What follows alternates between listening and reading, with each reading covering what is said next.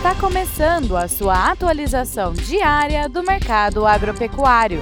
Fique agora com o Agro no Instante, da Scott Consultoria.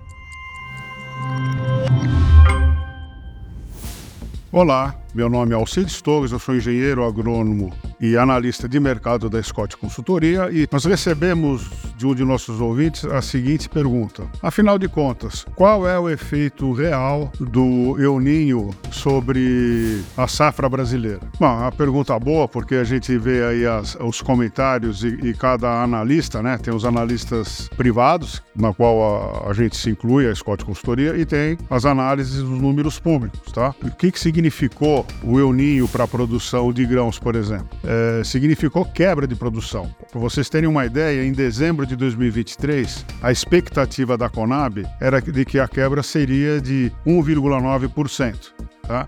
E agora, no dia 10 de janeiro, ela lançou aí, uh, divulgou o quarto levantamento da safra de verão 2023 e 2024. E nesse levantamento, eles calculam, a expectativa é de que a quebra causada pelas consequências climáticas seja de 4,2%, ou seja, em janeiro de 2024 em relação a dezembro de 2023, a expectativa de quebra cresceu 2,2 vezes, né? É, passando de 1,9% para 4,2%. Isso significa que o Brasil deverá produzir, caso os números não sejam é, reajustados, perto de 306 é, milhões e 730 mil toneladas de grãos, o que é, uma, é um belo número ainda, tá? É claro que a, a causa dessa, dessa queda foi um, um problema no centro-oeste brasileiro, notadamente no Mato Grosso, uh, onde a, a, a, quebra da soja foi é, bastante severa, e em função da expectativa também do mercado de que a produção de milho de segunda safra uh, seja menor